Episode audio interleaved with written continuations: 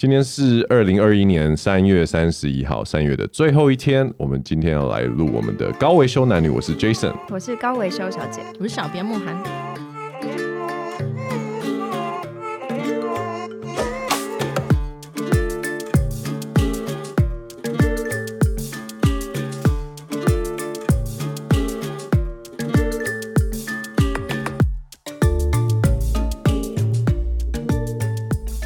今天我们就像以前一样，我们录了两集嘛。那哎、欸，今天的话题都蛮沉重的。刚刚在讲的是刚刚讲中风，现在讲缅甸，对，也也，我觉得缅甸这个情况，你用社会学的角度来说，我觉得也是一种 stroke，它也是真的就是一种。动脉瘤爆炸的结果，没错。其实缅甸这个，我跟慕寒有有一些些渊源。这个渊源其实我们原本去年是要去缅甸做一个那个义工的这个工作。去年本来六月要出发，对对，三四月的时候就在讨论这件事情。哇，有点现在回想起来有点可惜，因为老实说，现在事过境迁，我必须要说那个时候我有一点不太想去，因为。疫情的关系，然后缅甸又是一个很明不是很明朗的一个国家。应该这样讲，就是我们在讨论的时候，其实还没有疫情，还没有对对对，对。但是我们第二次延期的时候就碰到疫情，疫情但是他们那边还没确定这件事情。对，那其实那时候做义工是要去一个很偏远地方，台湾人办的学校，华文推广那种。不是，它是一个华文推广的基金会，对，它是在推广。然后也是因为啊，这个我就顺便讲啊，就是那个基金会，我觉得很有趣。当时起心动念想要协助他们，因为呢，很妙，在缅甸有很多。中国过去的有啊，他们华侨，华侨，然后以前可能几乎都会是以国民党对，因为国军那时候撤退来台湾，然后也有去了新加坡，还有很大一部分就去了泰国跟缅甸。没错，没错。然后他们的身份到目前为止都还是一个很就是没有被认同的。欸哦、我们要讲四十年前的电影《异域》吗？我就是正要提那部电影，真的，我连几年我都忘记。还有亚细亚的孤儿，我们小时候的这个路线，对。然后那现在就是有一个哦，那个主创办这个。基金会算是一个女生嘛？她很年轻哦，她才二十几岁，她是大学毕业才就开始做这件事情。你觉得她很人很成熟？她就是想要推广华文，然后在缅甸这边就放入了很多心力跟资源，找很多人的赞助，就是想要让华文在缅甸不要断了它的根，所以出老师啊，出教材啊。找物资啊，在做这件事情。就是呃，缅甸的这些小朋友，他们其实还是要上正规的课。对。可是他们在课余以后，他们希望可以帮助他们继续的学习华文。就像刚刚 Jason 讲，不要断了根这样子。对对对，所以我觉得这蛮有意义的。那只是当时因为疫情的关系，就觉得有点危险，所以也后来这个也没有成型。回过头来，现在最近缅甸在世界上发生的大新闻，就是他们现在的那个军政府的什么政变。政变。东南亚政变好像非常的频繁。哎、欸，其实说。台湾呢，我们的既视感很重，我们是没有到政变，我们算不不算政变吗？我们不算政变，啊，因为我们的我们没有军军政府介入，政府结构不一样。那时候只算是可能算镇压吧，但但是并不是政变，因为他们真的是政权的转换。对，那但是我会说这个既视感很重的原因，是因为他们当时也是由文人的这一派这一派的人，还有年轻的族群开始的这一个。这个示威啦，应该说是游行。他们先从罢工开始这件事情嘛，然后在呃，恰逢就是说，在今年大概三四月的时候，他们的政权转移，因为以军队为首的这个政党没有办法赢过那个翁山书记的政党，然后再加上现在这个从大概一月底二月开始的这个罢工所引发的这种，就是大家开始好像要你知道起身对抗政府这件事情，就给了军政府一个。一个机会，我觉得对台湾来说的既视感很像香港的事情，对啊，对啊，所以你会觉得说，哎，这个台湾人应该很熟悉这样的模式，但是新闻反而报的很少，很少，很少，很少。我觉得在这件事情上面，不知道社群媒体或者是新闻的这个这些媒体有什么样的 agenda 或者是角度啊？那回到缅甸的这个政变这件事情，老实说，我觉得政变在二零二一就是这个时候会发生，发生这种，我觉得很。通常这个都会发生在一些相对落后的国家跟政权才会，因为你说如果已经 establish 很久的国家，民主这些也好，对对，对，你都不太会，已经已经不是以前战乱的年代。而且重点是，这是一个翁山书记的，可是他上台以后，其实 I know I know I know，我说我所谓翁山书记，不是说他是多么伟大的人，应该是说是他当时上台的时候，你会觉得说哦，缅甸的。政治的情况已经改变了，或者是民智也开了，对，会觉得说是不是已经变得比较民主了？没想到马上就被推翻。我的意思是说，他上台了以后的作为跟表现，就让人其实都一直知道这件事情会发生。你说政变哦？对，我们家一直以来都是呃，我我父母他们其实疫情之前是常住在泰国。我天哪，哎、欸，我好好奇哦，我好想听哦，你赶快说。好，我们家其实一直以来在泰国，因为从我高中到现在已经十几年，就是嗯，我们其实做能源开发的，okay. 然后大型一点，例如水力发电跟风机、风力发电。嗯嗯嗯、那我不知道大家对地形有没有点概念，就是嗯，那个泰国其实是平原，对，所以泰国是不产电的国家。对，泰国每一年政府有很大的预算是跟邻近的国家一起开发能源，嗯、或者是跟国家买电。对对对。所以呢，泰国、缅甸跟中国呢。在很早十几年前，那个时候的时空背景，缅甸还没有。当然，现在不能说缅甸很先进，嗯、但是跟那个时候比起来，现在已经算好很多。当然，当然那个时候缅甸就基本上只要是我们签这种 joint venture 的合作啊，嗯、你只要是有分他钱，他就很开心了。缅甸境内的萨尔温江是非常适合做水力发电的，对对对对对的呃一个地址。对，所以那个时候呢，其实我们家就是有点类似代表泰国政府跟中国还有缅甸长期以来要开发这个水域的一些大型的。那个合作案对水力发电，比如说三峡大坝是大概两万多 megawatts 的发电力。我妈他们说最大的一个合作案叫梦东，嗯、这个 project 叫梦东，它是可以发到七千多 megawatt 电，所以已经是三峡大坝三分之一。嗯，这个概念大家可能比较不清楚，但是以台湾做离岸风力发电的话，他说整个电厂大概会是在。呃，两万上下哦，那差不多。那其实很大，它可以供应台湾大概百分之六十左右的一年供电量。其实就是要取代核能、核电嘛。所以那个时候一直开发目的都是中国的开发商，嗯、然后呃，缅甸出等于水资源跟他们那块地，然后泰国会相对互会去买这些地。那个水的源头在哪里？在中国吗？对，但是真的盖的那边是在缅甸境内。Okay, okay. 对，那因为这样子的关系，就我们家从 那段时间到翁山书记上台之前这段时间跟。缅甸的军政府其实打过非常多的交道。OK，然后因为缅甸在翁山书记他也不能算是整合吧，之前他有点类似的呃联邦，就是他每一块都有自己，然后他的每一个军政府就是有点类似军阀，他有点像马来西亚的感觉。对，然后所以他每一个区域都有自己的军阀。对，那你可能你如果跨山区，你就要打通山区的军阀。对，对，那你知道相对落后东南亚国家，他们要的不外乎就是钱。对啊，对啊，对啊。那很多这些案子从那个时候十几年哦，然后到现在其实。都没有成，就是因为他的军阀会换，对他可能会就类似小政变这样子，就是推翻了以后，嗯、他就会要再要一笔钱。对，那以前的缅甸是你只要真的给钱，你就可以做事情的。但现在随着呃慢慢也越来越进步了以后，他们的胃口会越来越大。对啊，他他知道他在这个地理位置的重要性，就觉得那我就可以大开口，就是予取予求。对啊。然后因为这些事情，那当然中国政府也没有那么好惹，所以很多事情就可能跟了十几年案子，然后就会破局。对。然后，但是到翁山书记上台之前。就是这些事情都一直在进行当中，okay, okay. 然后里面有很多内幕，我本来很想讲，但我妈都说不能说。哦，所以像现在的那个武装政变，其实就是来自于这样子的一个想法，因为他们现在的总司令啊，就很想要去拿到总统的位置，可是因为政权在输给翁山书记的政党之后呢，整个就是大势已去嘛，那所以他们就发动了这一场的政变，他其实。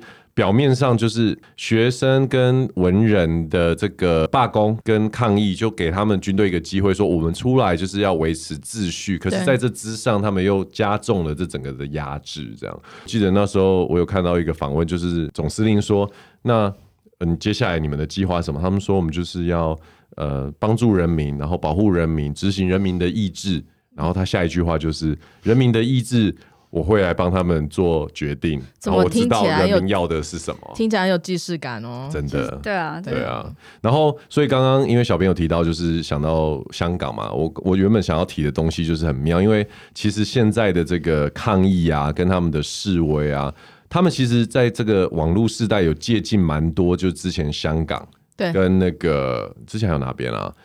香港跟泰国抗议的的模式，这样听说他们有我 我在网络上，香港也是接近法国，就是其实是这几个抗争连续下来的。然后他们就讲那个奶茶联盟，知道什么是奶茶？台湾、泰国跟香港，对对，他们就是有以奶茶闻名。对对对，我我记得那时候我还买了一件 Nike 的 T 恤，上面有，我还记得你发的线动。对对对，跟这些就是说民权的组织就讨教一下怎么来做这件事情嘛，无不外乎就是。什么？他们讲有个口号就 “be like water”，就是流动的抗议，然后不要就是一直群聚在同样的地方、同样的时间，就是一直不断的是以游击的方式去。可是这个东西的问题就变得比较可怕，就是为什么到最后引起举世哗然的原因，是因为在香港，其实大家在看这件事情，那。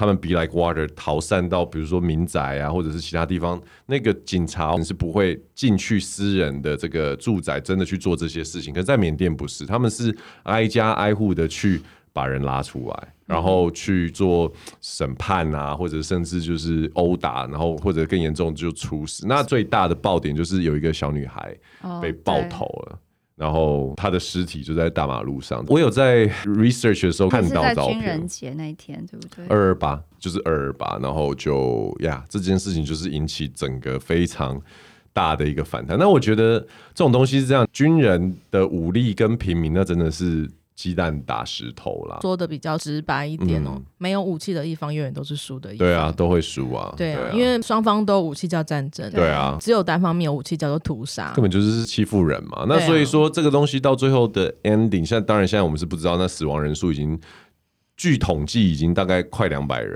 了。那可是就是感觉起来周边国家。美国，美国当然就是这种国家，就是哦抨击谴责，可是 nobody is involved。因为我在跟我妈聊天的时候，她就有讲到说，好，事发到现在二月初到现在，也就是这么久，对啊，没有任何国际强国出来要声援。没有，现在的国际情势跟我们十年前的国际情势是差异很大的。对啊，现在美国不见得是国际强权，而且欧美因为疫情受到很大的重挫，网络上也有在怀疑说，也许缅甸军政府的背后是有别国政府在支持，所以常常都会有人有这样子的 conspiracy。对，所以你说到底有一个叫做国际警察的人出来维持秩序吗？这个年代已经不是以前那个状态了，会觉得很悲观呐。而且其实翁山书记背后的势力一直都是他是亲中的，对啊，他背后是一直都是中国政府。可是发生这件事情到现在，中国政府一句话都没有说，也没有要营救他，因为中国政府可能也有他的立场。嗯，对，嗯，而且中国政府现在自己也非常多事。哎、欸，对啊，这个世界也变得很妙 哎、欸，这个世界真的是新的局面。而且大家所印象中的缅甸，应该都是你知道，就像。泰国好了，嗯、因为泰泰缅很相近，他们文化上都是蛮相近。他们就是一个众所皆知的佛国啊，啊就是以慈悲为怀。就是去过泰国的，应该都感觉得出来。东南亚国家来说，泰国是一个蛮 peace 的，对，真的，真的，他们所有人都非常的亲切，然后都是会很就是慈悲，然后也不会很想要跟你树敌的那一种。对对，对。然后其实缅甸在某方，当然除去军政府来讲，他们一般的人民也都是这样信佛的，对对。然后，可是却在一个就是你觉得应该很和平的一个后果，却发生。这么严重的事情，对，你有去过缅甸吗？我没有，因为那个时候我家人他们很常去的时候，那时候缅甸相对是乱的。哦，真的哦。对，OK，因为就是我说他们从我高中开始有有做生意的这段时间，以佛教为主的国家，嗯、为什么会强调，例如说呃离苦得乐或是轮回？对，是因为其实我觉得他可能时空背景下他的生活的辛苦，嗯，还有遇到这些天灾人祸的状态，可能是比较频繁的，对，才会衍生出，例如说有这样子的宗教信仰啊。其实以前会觉得这些东西很遥远哦，但是回过头来到现在，然后我们关心这些国际情势，然后再加上各个国家彼此的消长，台湾怎么有办法变成现在这个样子？真的蛮幸运的。因为我们刚好是一个练岛的中继站，台湾是族群融合最复杂的国家。对啊，我没有族群，可是说真的呀，以前平地人跟原住民，你知道那个赛德克巴莱嘛，也有是也有这种冲突，部落部落，然后日本人来，然后中国，然后和。国民，然后对，啊、对，然后后面国民政府。但是现在台湾也是蛮，是一路以来常被对啊外来族群。但是 I mean，我我 I think we're we're doing fine。我觉得我们现在嗯，好了，我们会不会吵架？会嘛？我们会不会他们就是不相往来？也是会。可是你知道吗？就是在台湾好像也不会政变，没有这种事啊。对对啊，没有这种事，啊。这是台湾最特殊的地方。这种已经这么民主的国家，要真的政变起来，欸，所以你看，你刚刚你刚刚就讲了，台湾是一个。民主发展其实是很成熟的，台湾是亚洲算是民主发展很先进。但你知道吗？这换另外一个角度来说，其实要民主很难呢。哦，我们就讲美国哈，以以美国为首这些民主国家，英国等等这些，在所有地方都想要。你说很多推翻政府是他们造成的嘛？就是他们希望可以把原本的独裁或者是那种军政府推翻，然后但是无法复制。其实日本。台湾这两个已经就是反而是少数，大部分都是失败收场。你看日本也是很难啊，就是好不容易就是因为是明治天皇，然后他们那时候麦克阿瑟将军过去，然后让日本抛弃帝国主义，走向这种跟美国一样，然后开始发展。我觉得你讲日本的例子其实有点极端，因为。美国丢了两颗原子弹，啊，对啊，对啊，对啊，对啊，所以这个国家的时候，我们全部的人民是我老子不玩了，对，然后就往这边走。所以其实日本的现在的问题是说，他年轻人对于政治一点热度都没有，一点都不关心。日本人现在对于什么什么都不关心，我听说他们连性生活的频率都大幅下降。日本人其实现在是一个 对日日本的国力真的越来越弱，他就是一个无感的国家。但是回到民主，就是其实你会发现，真的，我那天看了一个 chart，他的意思就是说。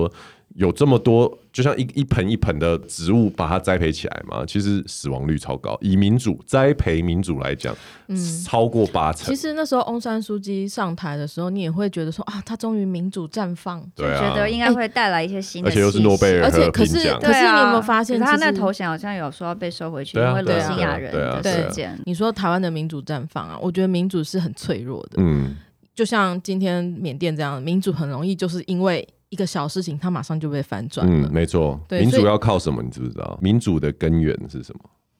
就这国家，我觉得要有钱，真的。我想台湾如果没有台积电，就是我们这个晶圆片，嗯、真的搞不好现在我跟你讲，不已经不知道。你讲的对，民主真的需要靠。真的，美国就是有钱啊！我说的有钱不是账面上的负债不负债，可能我应该讲的是 resource 啊，就是说他有一个，他有一个可以去在这个地球上。我觉得应该是就像如果以人来讲，就是你要有一技之长。对，没错，你讲的就是我要讲的。不过这样子讲，去看韩国也很特殊啊，因为韩国是三星来撑起来的嘛，因为三星跟台积电其实差不多等级的。可是你看，它也是民主啊。但是你看韩国的民主其实是有一点军政府的意味在里面。嗯，它其实是在一个边缘，它很容易不小心就又跨过去。哦，不过老美就住在他们家啦。哦，可是这个就是韩国的困境嘛。韩国就是卡在南韩卡在北韩跟美国中间嘛，这是他的。然后在现在有个中国，所以他其实我不觉得他的政局有台湾这么稳定。就像你讲的，我觉得。很多事情好像就是一瞬间，而且我觉得那个瞬间有的时候是一个可能大家都觉得没有什么，没有不是很重要的某一件事情，比如说哪一个领导人突然讲了一句话，或者是谁下了一个决定，或者是谁突然出兵，就是连锁反应。我现在发现很多东西到最后，你讲英国脱欧。嗯，他一开始根本就不是一个议题啊，只是一个就是说，呃，因为一开始丢出这个议题是当时的首相觉得不会过，过然后想说那我就让你们投，反正不会过，那结果。就过，结果就过，就是这样，就是他的大意，他的原意不是，可是真的要，但其实要这样讲，他就是民主啊，因为就发生了，所以你就只能朝这条路走。对，这就民，就像我们其实二零一四年在服贸这个要过的时候。嗯你也会觉得这不是一个很简单的事情。我当人民没有意识的时候，对，以为政府会把关的时候，可是其实就是在一瞬间的状态啊。嗯，所以回过头来想，就是台湾的现在的状态，我真的觉得蛮幸运。我们此时此刻是待在这个岛上，这样，而不是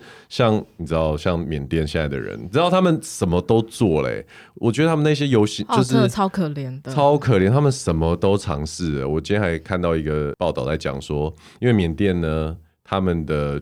有一个传统服装叫裙裙裤、嗯、，OK，就是裙子里面是裤子。嗯、他们很迷一个迷信一个东西，就是说如果呃女生在晒这个东西，男生从旁边经过或下面经过，还有内衣啊，内衣就会厄运。嗯然后你说男生厄运吗？男生厄运，现在就是全球在收集，把不要的内衣可以寄到，然后他们全部丢到电线杆，对，让让护身符、护身符的概念，让这些军队过的时候不敢过来，护身符。There's nothing nothing much they can do。那我觉得，在你如果看够多历史书籍的话，你就晓得现在大家在干嘛。大家就是你内斗，那你就斗。斗到有一天他 settle down，and then we take over。那这个 we 是谁就不一定了，可能是美国，可能是欧洲，可能是中国。反正就是让你们自己先把这些事情，就是内耗先 settle down，就是不干涉外国的内政。对，可是这样辛苦的就是这一些人民，对啊，他们在里面，然后可能就完全被 isolated，被被对待，被屠杀。有没有想过我们第二集，我们的二零二一年也不是一个很好过的一年？I know for them is such a bitch，真的真的真的。鬼店那两个牵手的双胞胎。是。我我笑我对不起，我笑是想到那个画面，不是想到这个新闻。Fuck，你不要把那个画面放在我脑子里，好不好？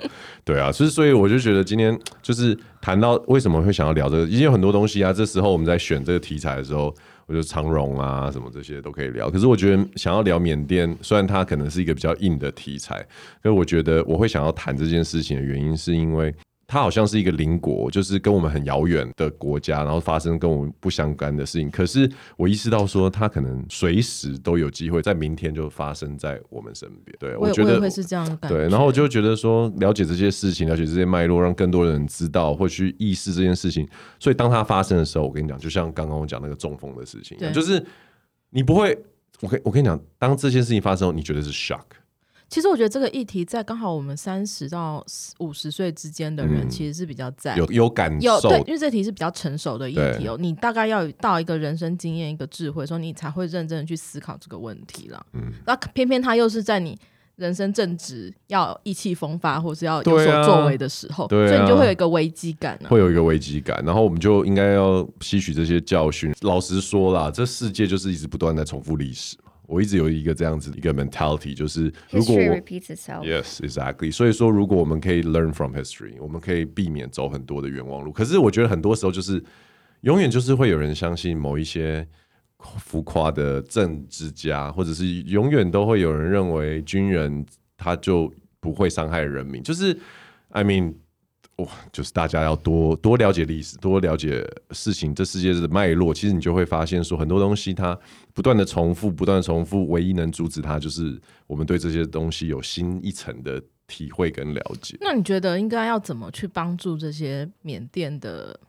人民呢？今天我们是外国人嘛？我觉得我们现在做这件事情就是一种帮助了，就是替他们发声，替他们发声，让大家。我觉得每个人也许有不同的立场。OK，有些人觉得真的，我们就是要维持秩序呀。Yeah, 我我觉得 OK，I 我不 agree，but then I respect。但我觉得要有更多的讨论。更多的讨论，更多的了解。是你们有想过为什么会发生这个政变吗？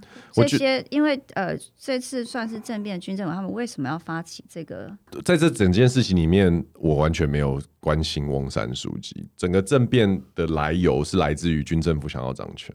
我觉得，那但是翁山书记是一个容易讨论的议题。所以他的名字会一直出现在不同的文章，不同。可是其实他在这整件事情，我不知道他在归什么哎、欸。我的认知是，缅甸军政府的政变已经不是第一次。缅甸的军政府，他每次不停的在这样子轮回，对啊，政变的状态，可能是在于利益之争。你如果真的要讲翁山书记的部分的话，有一个观念，其实他们原本在过去七八年的这个执政党，不是翁山书记的执政党，而是军政府为首的执政党。嗯老实说，国际地位有提升，经济也往上跑，所以世界能见度有看。对对对，然后呃，奥巴马也去啦，对啊，对啊，所以呃，以军政府当时的想法，他们觉得我们不会输啊，我们我们有做出成绩来，然后也让建设经济都往前进，可是他们输了。我觉得，我觉得更有趣的一点是，那为什么会输？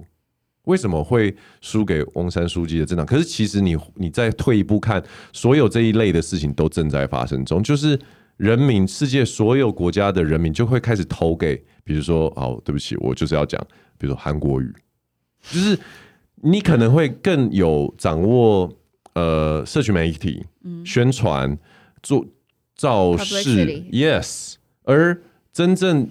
你可以拿出数字的东西，已经 nobody cares。而且在呃之前 Netflix 上面的那个纪录片，就是那个叫什么什么 Social Dilemma，他也告诉我们说，其实去影响或操弄一个呃，比如说选举结果，或者是让人民就是同温层卡在一个特定的地方，是很容易的事情。我记得那时候他们他们。哎、欸，另外一个纪录片，我觉得他举的一个例子，我觉得超有趣。他他是一个数据的机构，表面上是研究 big data，但私底下他其实是说客跟操弄、哦、游说客。游说客。那他讲了一个例子，我觉得超有趣。他说在非洲有个国家，我不记得哪里。非洲那个国家呢，他的族群分两派，嗯，一个是印度族群，印度裔的族群，跟黑人就是非洲裔的族群。然后现在就是。两个政党就是各自两个为首嘛，然后就是以非洲黑人为首这族群，他们就请了这个就是所谓的顾问来提供他们 consultant，嗯就他们做了一件事情在社群媒体上，他们呢就开始了一个 campaign，是 We don't vote。OK，那你现在听到这里，你就觉得 We don't vote。那你身为一个就是黑人族群的 campaign 的的人，你怎么会做一个 We don't vote？到这个后面的计划是什么？他们去爬了，就是所有的那个 data 之后，发现一件事情，就是说印度裔呢的族群呢是比较 family oriented，就是小孩听大人的话。嗯、非洲呢就是比较像西方，就是一个家庭里面有不同的政治倾向是 OK 的，的但是印度就是只有一个声音，一个声音 OK 好。然后所以哦，对不起，我我前面讲说是印度裔的政党找了这个机构来做这件事，他说 We don't vote 这个 campaign，所以他们就把这个东西。包装成一个很潮的东西，有潮 T 呀、啊，然后有很帅年轻人 KOL 出来，就是我们不 vote 的原因，他们给上给出来台面的理由就是两个都很烂，怎么感觉好像很 equal 很公平，但真正他们知道到了最后投票那一天，黑人家庭的小孩真的是 We don't vote，对。对，但是印度人爸妈就是你给我去投票，然后你给我投这个，所以印度就赢了。所以他们的政党就因为找了这个这个机构，然后就帮助他们打赢了这个。不是因为他们广告的很好，不是是除了广告很好，还有他们研究 big data，然后去影响。可是其实那些站出来说 we don't vote 的人，他一定会觉得说我是 indifference，我是无差别的对待两个政党，我是对这个选举对这两个政党都失望。可是他无形中自己变成了一个工具，对，让这个被利用，被利用，对啊。嗯、所以你看。话说回来，另外一个我觉得比较政治不正确的论点，但我我个人有这样的想法，就是缅甸人民也是造成这件事情的主角。They don't deserve slaughter，就是不不值得被屠杀、被什么。但是我的意思是说，那个开端一旦开始，不是你说停就可以停。我又回到，我会想说，哎，我们的投票，以前我是很政治冷感，那我现在觉得。我们的选票就是我们的声音嘛。嗯，你投出来的这个人，你一旦给他的这个尚方宝剑，赋予他的这个对啊，你要把他从手上拿走，哎、欸。以前我是很理性的人，觉得说，我就是有一张选票，但我不需要告诉别人我对于意政治有发表意见。对。可是当，比如说我们的总统大选这件事情，就会发现，当你不作为，你其实是一种默认。对啊，对啊，对，这就是最恐怖的事情。所以我才会觉得说，没有，就是我们必须要投入，我们必须去了解政治。所以去年去年十一月美选的时候啊，我从来没有一次因为在国外，然后这么认真去研究我要怎么拿国外选民的选票，然后要怎么去投这个东西。虽然因为我来自加州，因为加州的那个比例，你每一票比，因为美国的那不是一票。都是一比一对，所以加州其实因为人口众多，所以你的一票是非常非常渺小。对，我还是想说，我一定要投。后来你有投吗？我有投，当然有投啊。我觉得参参与政治其实都非常值得鼓励。因为其实我不知道大家知不知道，其实美国人在呃我们上一届总统上任之前，是你连他的名字都不想讲。我觉得已经 很不想要任总统。对他，因为之前有过统计说，其实越民主的国家，人民参与政治的热衷会越低。对。所以，所以其实美国在之前没有什么人 care，就跟日本一样啊。对啊，就是哦，投票哦，好，谁当选？哦，OK，好，那接下来可能四年八年是他这样子，是一个。制度。应该是一个健康的体系，对，对，而不是那个人决定这件事情。但真的是从上一任总统之后，我跟你讲，所有人都觉得不行不行，这一次我们一定要投票，但一定要拜托。拜，而且是那种求爷爷告奶奶，叫你身边的朋友拜托你要出来投的那一种。因为在那之前，我真的从来没有看过有人，因为像上一任总统，就是他的那一届啊，其实好了，Trump 对希拉蕊那一次的时候，我那时候也在台湾，我就是哦起来哦看开票，我在吃饭，哦谁谁谁当选哦好，就是我也没有想到说我必须要。你没有那时候你没有感觉。那一次没有投，因为我跟你讲，那一次那一次还有一个原因，就是因为 Trump 出来以后，大家觉得就是一定希拉蕊对，我有感觉，所以大我们都觉得哦，应该就是差不多这样，有没有投差不多？希拉蕊那时候是声望声望极高哎，我记得开票那一天，我的人在智利，又跟 Leo 在。南美两个我们哎，我们每一集都有 Leo，都叫 Leo 来上 真的然后。我记得我我们住的那个民宿有两个美国大叔，整个晚上盯着那个开票。后来当早上，因为我就去睡觉，再起来他也在看，然后已经结果差不多出来，就是 Trump 当选，哭的。前一天晚上还在那边跟我聊天，然后在那边讲说啊，Trump 不会当选了。早上哭了。我跟你说，韩国瑜都不上，我可能会哭哦。我告诉你，我很怕韩国瑜来桃园选桃园市长。现在看起来应该不会，他应该党魁党魁，看起来好像。我跟你说，桃园真的不太需要摩天轮的，真的，我觉得，嗯。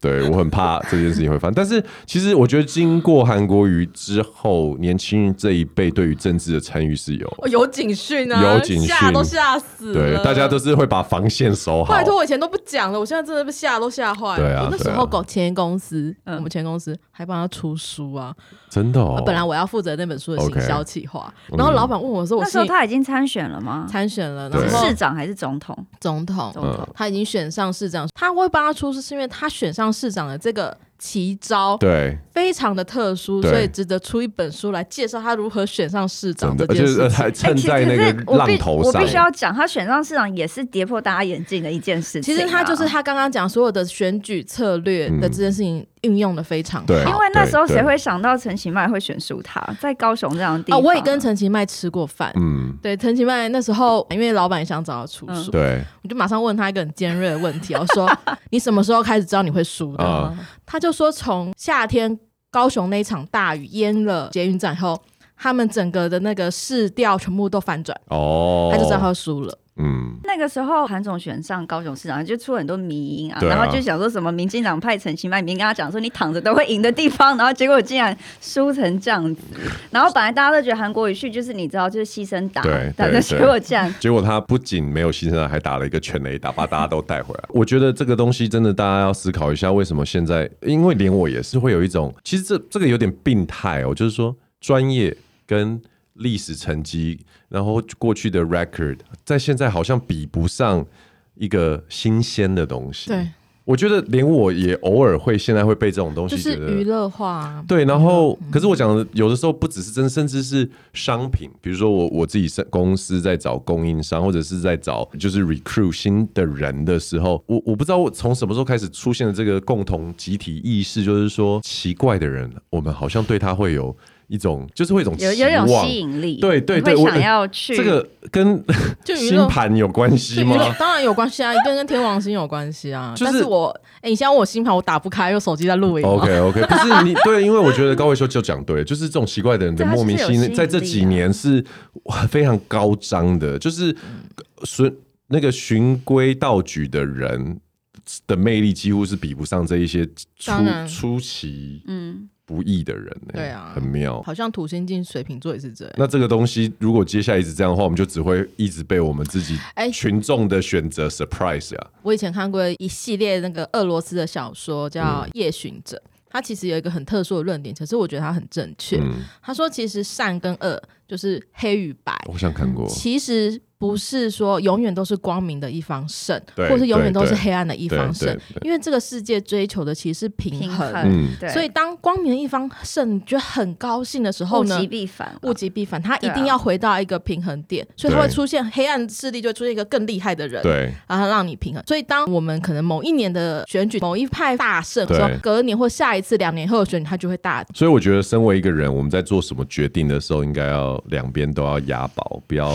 真的，我现在真的都会这样子哎、欸，我都会正跟反，我都我绝对都压。其实我会觉得说，选民对于这件事情不要太过于高兴。哦，对，平常心嘛。或者是我觉得有一种状太骄傲了。对，再来说有一种情况是你不能把对方视为你的敌人，对，跟你不同立场的论点。哦，这个论点很好。我们讲的就是他当然有可能是你的朋友、你的至亲或什么，嗯、但是我的意思是说，在这个论点上，你必须去理解对方。对对，然后就是平常心而已。对。对，但因为当你觉得就是他刚刚讲骄兵必败，嗯嗯，对你，然后我想要歼灭对方，我已经赢了，哦、对啊，我剩下最后的十趴了，我要歼灭对方了，真的，对方就会因为你狗急跳墙啊，你干嘛把人家逼到那个？其实因为这个世界，当他追求是平衡的时候，嗯、你绝对下一个动作就是寻找你的失败而已。OK，好，那如果我们再回到缅甸的话，你们觉得结局会是怎样？当然，我们都不是政治评论家或军事评论家啦，我只是很好奇，就是说以历史来看。结果是什么？